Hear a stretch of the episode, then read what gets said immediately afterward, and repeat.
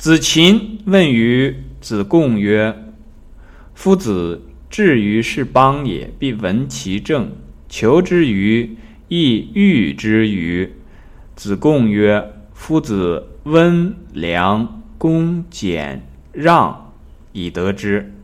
夫子之求之也，其诸异乎人之求之与？”那我们把这个《论语心结》里面的这个白话释义也读一下。子禽问子贡道：“我们夫子每到一国，必欲闻其国之政事。”这是有心求道的呢，还是人家自愿给他的呢？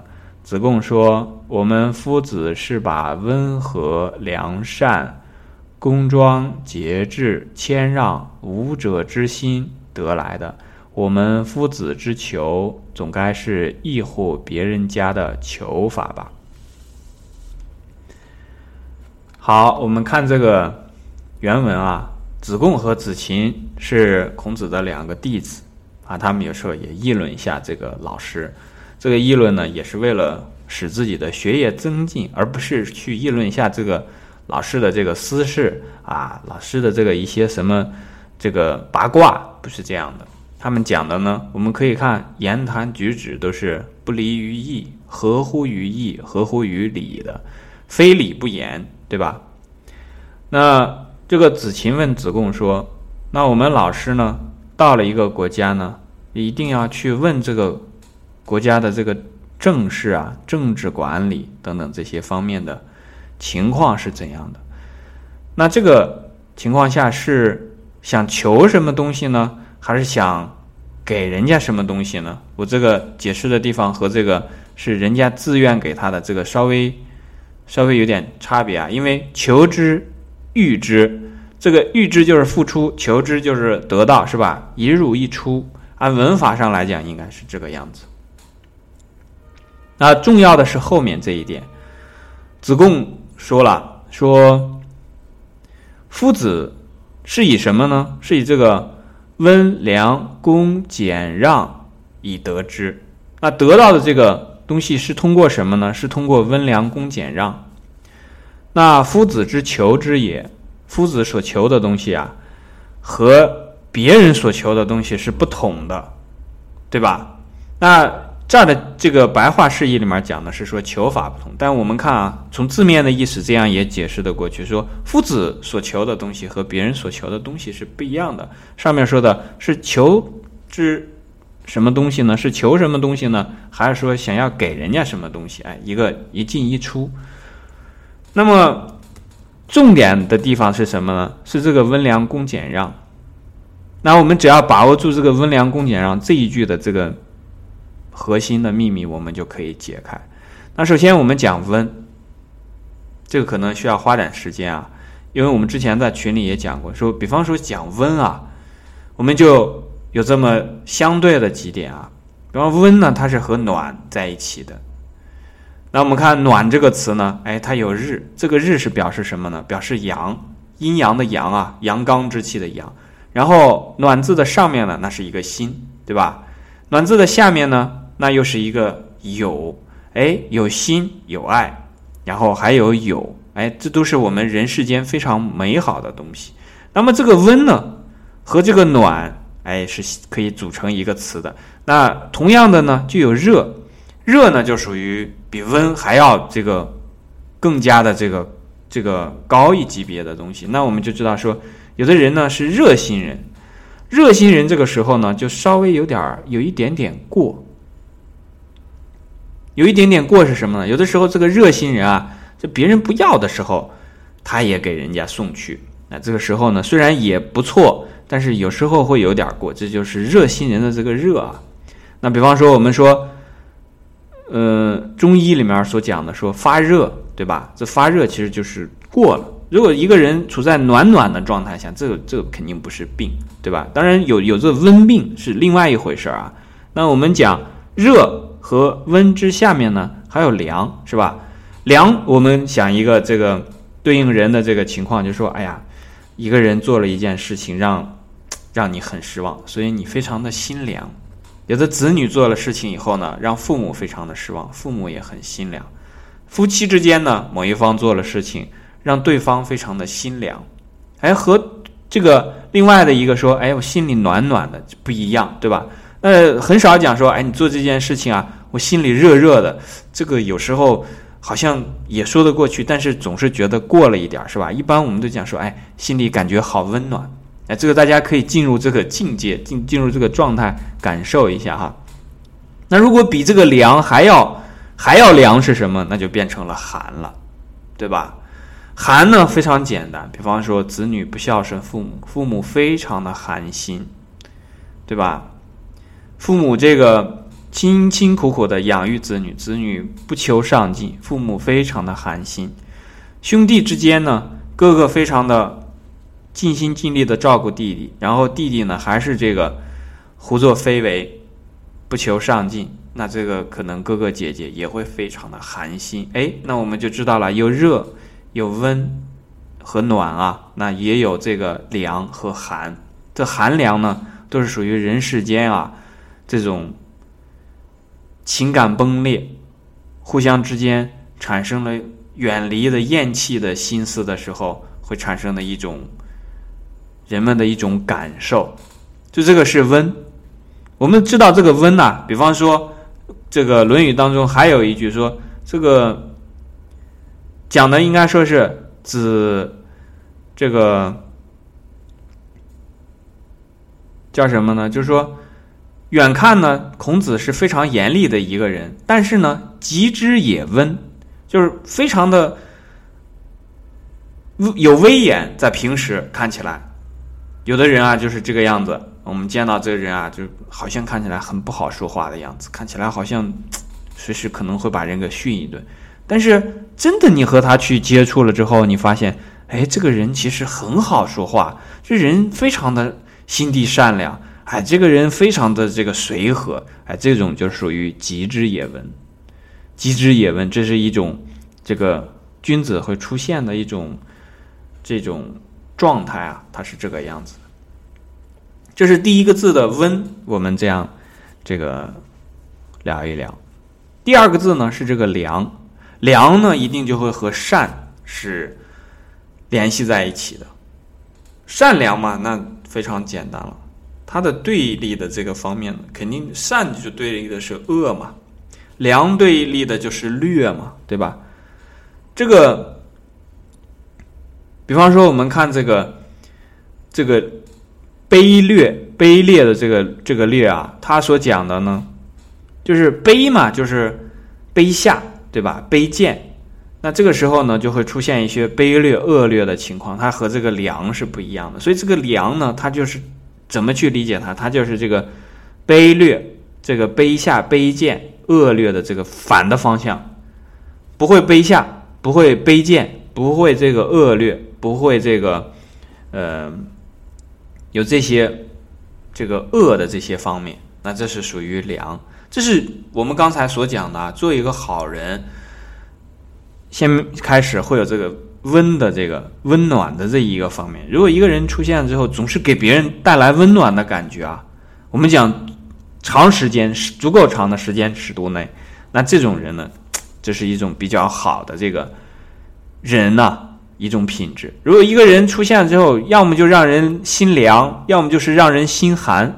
那我们看到现在，比方说很多的这种做媒体的呀，比方说传播的这个消息呢，往往就是让人非常的心寒，或者是心凉这种情况。要不有的时候呢，他不传播这个心凉心寒的东西呢，他会传播一些这种让人有点像高烧发热的这种东西。就明明你觉得没有那么这个热情澎湃是吧？然后，但是他老是搞得好像很热情澎湃一样。这这些东西都属于什么？都属于一些虚假的东西。那真善美它本来就是和假丑恶相对的，搞这些假丑恶的东西，它就肯定到不了那个中道上。好，我们这里提到一个很重要的概念，叫做中道啊，大家要记住这一点。所谓的温。既不是上面的热，也不是下面的寒凉，它是中间的，它属于中道。它和这个就像天地人三才，这个人是处在中间，这是一样的道理。我们都是顶天立地的人，哎，这个时候才是走了中道了。太高呢，就变成什么？变成鸟人了，因为天上飞的是鸟。如果是太低呢，那你就可以知道嘛，那就变成了禽兽，那更不好，是吧？好，这是第二个字，我们说的这个良。那讲第三个字呢？我们讲这个恭，恭呢，主要是讲的恭敬，恭敬这一块呢，其实讲的是一种比较谦虚的这个心。但是我们看后面还有一个字叫做让，就是礼让啊。所以这个恭和这个让呢，有一个相近的地方。那恭呢，其实。它更强调的是什么？就是这个人做事情的不卑不亢，非常的庄重。那我们之前也学过一句，叫做“君子不重而不威”，哎，就是和这个恭密切相关的。如果你一个人自重呢，那他就会比较恭敬。这个恭敬呢，不是说一味的向下，他是在一个合适的位置上待着。这个恭敬呢，会使人呢，不仅他去敬别人，而且别人也会敬他，因为他是在自己合适的位置上待着。这个是叫做恭。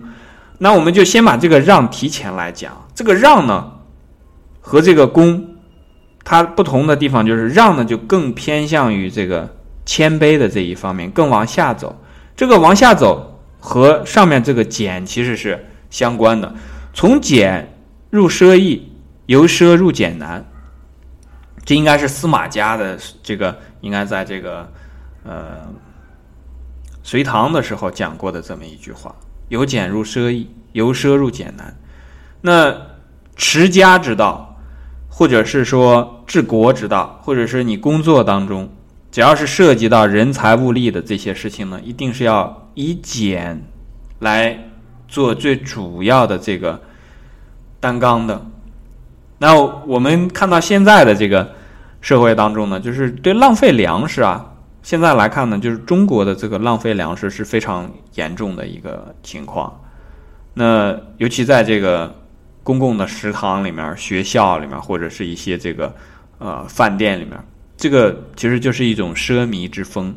那我们看这个《道德经》里面也讲过一句话，叫做说：“圣人去圣，去奢，去泰。”这个第二个所讲的去奢呢，其实就讲的是这个简，简朴，做事情一定这个为人啊要简朴，尽量不要让自己去太奢侈，因为你如果奢侈的话，那肯定会这个盛嘛，去盛就是过分的意思，你肯定会走到一个极端，是吧？今天跟别人比这个，明天跟别人比那个，是吧？这个越比东西越大，先开始可能。小的时候比一个小的东西，到了后来呢，就开始比这些什么车啊、房子啊等等这些东西，然后一直比到什么情况呢？比到自己累得吐血。因为人的能力的增长啊，它这个是有一定的这个节奏和速度的，但是人的这个贪心的增长啊，那没有一个这个。什么样的一个范围来约束人的这个贪心的增长？一般如果非要约束它，就是什么呢？就是那个南墙。当他碰到南墙，比方说因为贪心的这种贪求啊，然后受到了惩罚，或者在健康上，或者在财产上，或者在是在自己的这个幸福上受到了损害的时候，他才会回头。那有的人甚至是撞到了南墙也不回头，一直把自己这个。到了黄河也不死心，就不咚一声跳下去了，有这种情况出现啊。所以这个简呢，主要就是讲说做人的一个以朴素为本、以简朴为本的这么一个一个特质。那我们可以看到，这个简其实并不是说，呃，另外一种情况就是说，哎呀，该吃的不吃，该喝的不喝，也不是说到那样，那样有有的时候它就归于吝啬了。所以俭也是一个中道。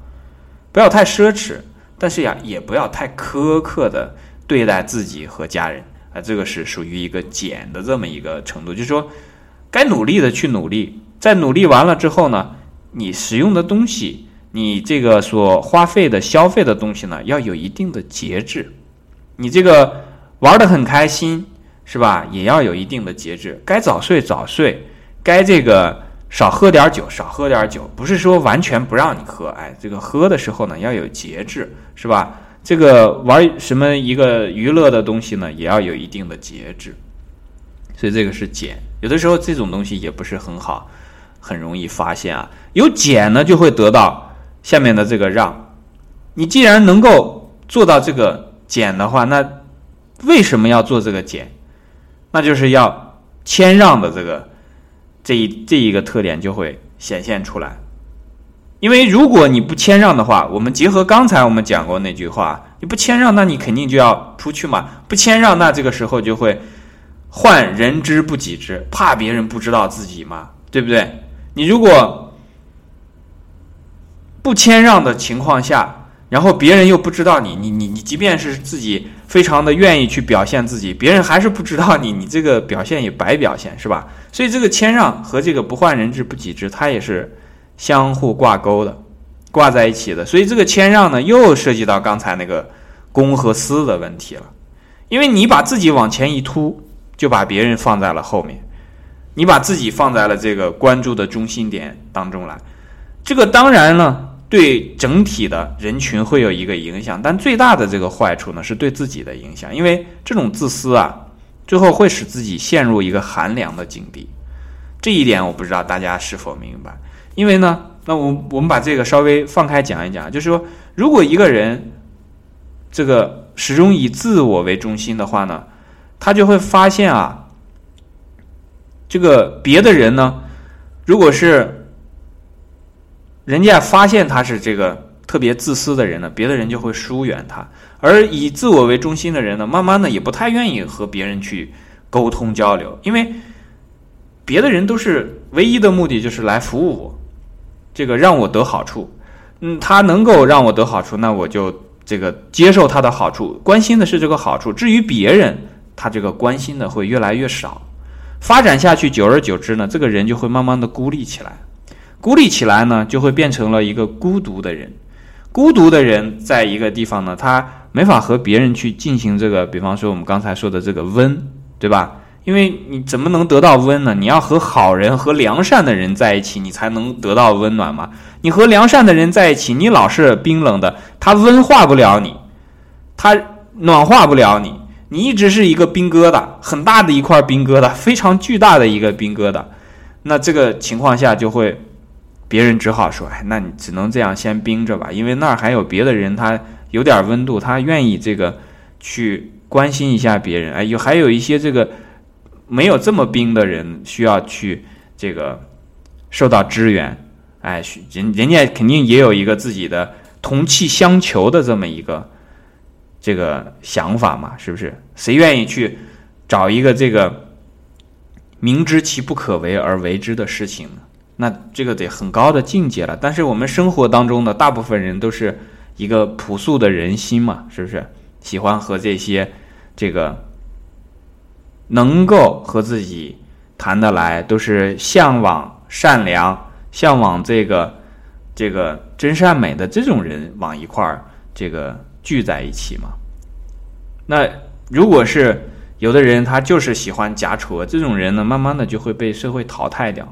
那因为社会其实有自己的机制嘛，有道德的机制，有法律的机制，会把这些不好的东西不断的去淘汰掉。否则的话呢，人类这几千年过来之后呢，我们不可能有这么大的这个这个改变。我没有说是进步啊，因为这种东西是不是进步不好讲。但是这种改变呢，始终都包含着所有人类的一个共同的希望。虽然这个这个共同的希望呢，和每一个个体的希望啊。总是看起来有一些差别的，但是它那个方向一直都是不变的。好，这一段我们就讲到这里。